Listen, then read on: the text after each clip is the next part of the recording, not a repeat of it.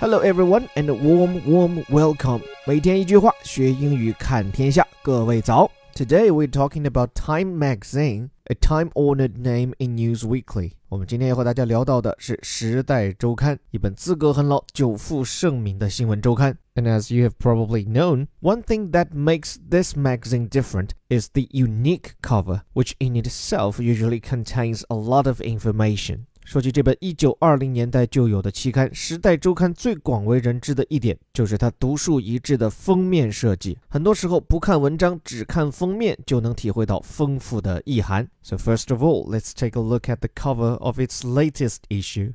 Two words only, as simple as they are. China won. 在封面上，我们看到非常简单，就两个单词：中国赢了。请大家注意，这还是一个过去时态，既不是 China is winning，也不是 China wins，更不是 China will win。所以，仅仅从语法上，这个过去时态清晰无误地告诉我们，在中美较量当中，中国不仅会赢，而且已经赢了。但是，如果你看了这篇封面文章的全文，你就会发现，这个表述多半是编辑的标题党。因为正文标题就告诉我们，How China's economy is poised to win the future，说中国经济为什么有底气会赢得未来。这句话姑且不分析，我们也看到最后落款是 win the future，赢得未来嘛。所以我说啊，这个标题把将来时改成了过去时，其实是言过其实。我们来看一下这个标题，How China's economy，中国的经济怎么 is poised to win the future？这里面的关键是 be poised to do something。这个 poise can be used as both a noun and a verb. When it is a noun, it refers to a calm, confident way of behaving. 这个 poise 当它做名词讲的时候，表示的就是一个词淡定；而当它做动词讲的时候，when it is used as a verb, it originally means to put or hold something very carefully above something else. 就这个 poise，当它做动词讲的时候，本意指的是悬停。 就比如你的手势突然停住，这手就悬在半空当中，这种状态叫做 poise。像是很多不知道叫悲情还是狗血的影视片段当中，本来正在弹钢琴的男主，忽然若有所思，或者被什么思绪所打动，他手指就会停在半空当中，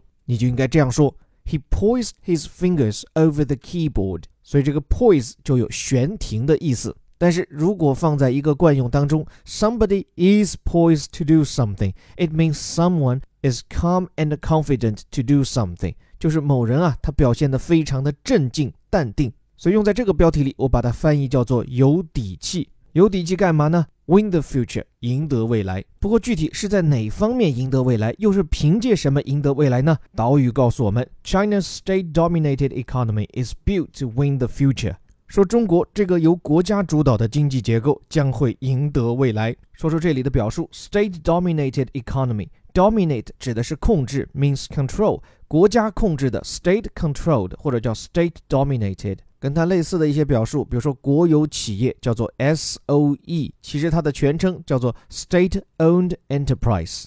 值得多说一句的是，这里这个 state-dominated economy 其实并不应该把它理解成是国有经济，因为有表示的是所有，而在这篇文章当中，它强调的其实是国家对整个经济的把控。就哪怕你是私营企业主，也应该心中有数，你端的究竟是谁的碗，你不能砸的是谁的锅。那这种受到政府严格管控的经济结构，在这一篇文章当中看来，is built to win the future。Something is built，这是一个被动语态，就表示前面这种国家对经济把控的结构，实际上是构建出来干嘛呢？Win the future，赢得未来。再次呼应标题，但是具体怎么个赢法？下面一句。China, not the U.S., is the global economy's single most powerful actor。说中国而非美国是全球经济唯一的最强有力的角色。 来，这话看来有没有很燃？我们分析一下句式啊。China 后面这个逗号，not the U.S.，这是一个插入语，在语法上呢，这个插入语可以省略不计啊，不影响整个句子的语法结构。但我们说了，在实际的语言表达中，这种插入结构啊，往往更重要。你说你写文字吧，你平铺直叙就好了呀。你非要横插一道，什么目的？摆明了嘛，就是要夺人眼球，高亮突出，就为了让美国读者看了以后痛心疾首。是中国，不是美国呀？怎么呢？Is the global economies blah blah blah？全球经济的什么？你看哈，其实它后面的中心语是 actor，也就指的是演员或者是他扮演的这个角色嘛。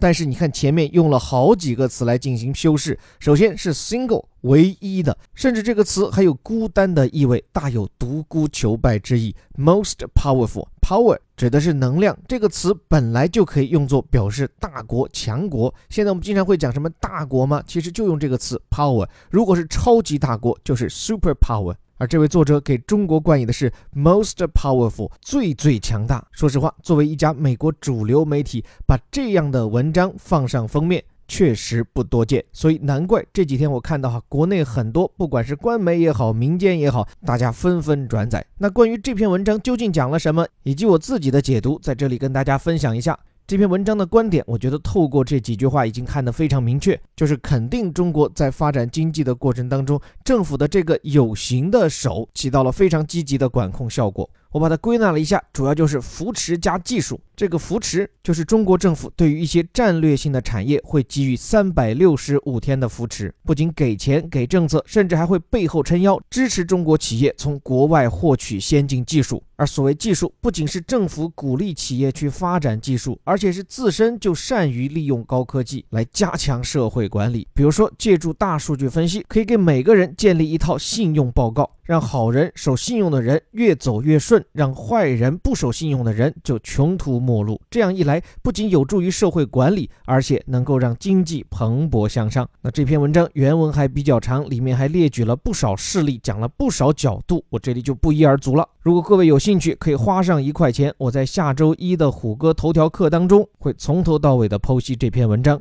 但是在这里呢，我想着重谈一谈自己的体会。首先，我们要搞清楚这篇文章它所讲的 China won 中国赢是赢在哪里呢？是在经济领域。我们知道，国家竞争不止在经济，也包括政治、文化，甚至包括价值观。所以，即便一点上的突破，不能说明是这个国家的全面胜利。第二一个，它其实讲的也不是整个中国经济的赢面。而你看了整篇文章，就会发现，它只不过是堆砌了很多中国经济当中的亮点。这些点我们是要承认的，但是这些点能否串成线和面，成为中国经济的赢面，我看还很难讲。比如这篇文章提到，比起美国政府那穷酸样，中国政府就要阔绰得多。像是零八年金融危机，联邦政府好不容易才从国会里面拿点钱出来救济这些大公司大财团，并且直到今天依然饱受民怨。而中国政府呢，雷厉风行，钱说给就给，四万亿砸出去，力保经济不掉速。但是话说回来，连我们自己今天都在反思。本来有些产能过剩就应该在经济周期当中被调整的，像什么钢铁呀、水泥啊这些行业和工厂，就由于这样的信贷放水，让他们得以苟延残喘、死而不僵，换来的代价呢，就是经济结构迟迟不能调整。像今天我们看到的东北三省遭遇的经济发展困境，很大程度上都和当年政府的开闸放水有关。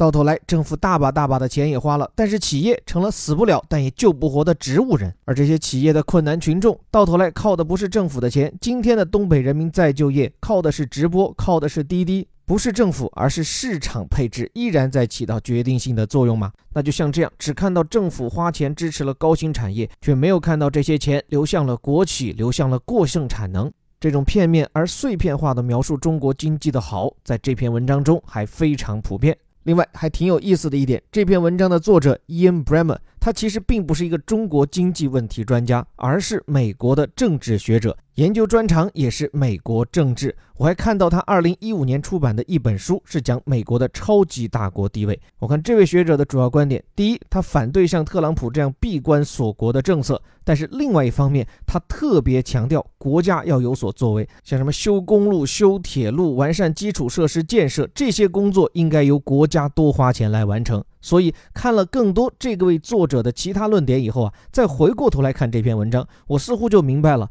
他与其说是在捧中国的好，不如说是在戳美国的痛点，并且这种抬高对手，甚至抬到危言耸听的高度，来唤起美国人对自身问题的重视，这样的一种套路，在美国的学者也好，媒体当中也好，都是非常普遍的。所以我的观感。这篇文章或者这期封面，哪怕把中国描述的赢者通吃、王者荣耀，甚至把封面的半壁江山都让给了我们，但是看着文章中这些比较片面的事实罗列，我还是不由得感觉到，这篇文章里的中国就好比是家长教育孩子时口里面所讲出的别人家的孩子，即便讲的都是事实，但难免有些夸张和片面。而且我们应该清醒的是，家长教育小孩时说别人家的孩子怎么怎么好，其实啊，他并非真的这么认为。他的重点其实是要教育自家孩子戒骄戒躁、砥砺前行。所以，我们千万不要做那个听到一点表扬就沾沾自喜的别人家的小孩。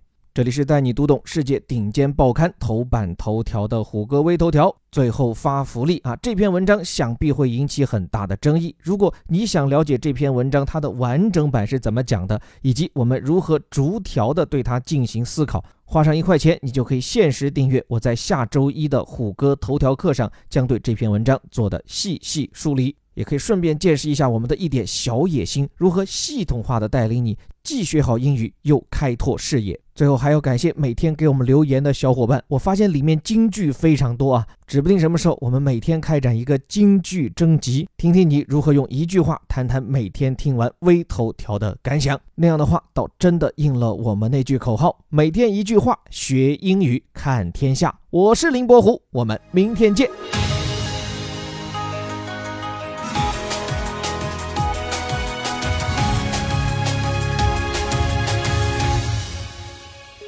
How China's economy is poised to win the future. China's state dominated economy is built to win the future. China, not the US, is the global economy's single most powerful actor.